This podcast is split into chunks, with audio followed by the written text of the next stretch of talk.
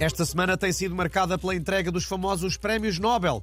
Cinco em cada quatro galardoados agradeceram muito, mas confessaram que preferiam ganhar um Globo de Ouro da SIC. E por falar em Globos, Ricardo Araújo Pereira ganhou o prémio de personalidade do ano no humor, mas há um movimento de contestação nas redes sociais a dizer que o Globo na categoria de humor devia ter ido para o cabeleireiro da Clara de Souza. José Milhaz discorda. Olha, isso é tudo invejas. O penteado da Clara das Suas já estava do, do camado. E eu, eu é que devia ter ganho o Globo para a personalidade do digital. O vídeo é que eu digo, a guerra que vai para o caralho foi o mais partilhado de sempre nas redes.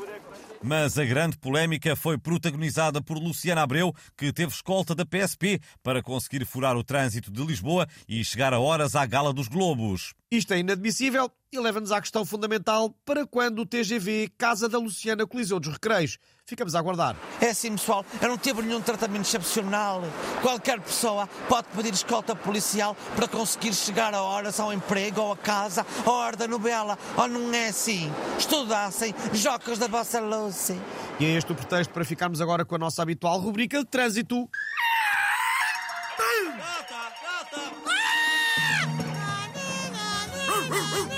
Eu vi tudo, não vou ter criança. Já bateu. Alô, repórter, como é que está neste momento o trânsito em Lisboa? Alô, o trânsito continua muito congestionado nos principais acessos à capital e acho que se aproximam agora algumas motas da PSP que vêm a abrir caminho.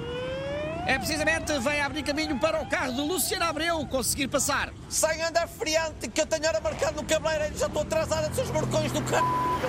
Aí está, Luciano Abreu já passou e o resto do trânsito continua parado, mesmo quando podia andar. Eu vou falar aqui com este condutor. Eh, bom dia, porquê que não anda? Olha, porque o limite de velocidade aqui passou para 2 km por hora e eu já levei 15 multas este mês e já esgotei o salário. Pois é, compreensível. E eis que se aproxima agora o Presidente da Câmara, Carlos Moedas, no seu carro amarelo. Abram as moedas, fá, fá, fá, no seu carro amarelo, fá, fá, fá. Eh, Senhor Presidente, Senhor Presidente, o carro do Nodi tem autorização para circular em Lisboa? Claro que sim, se as trotinetas têm, por que este carro não havia de ter? Lisboa é uma verdadeira cidade dos brinquedos.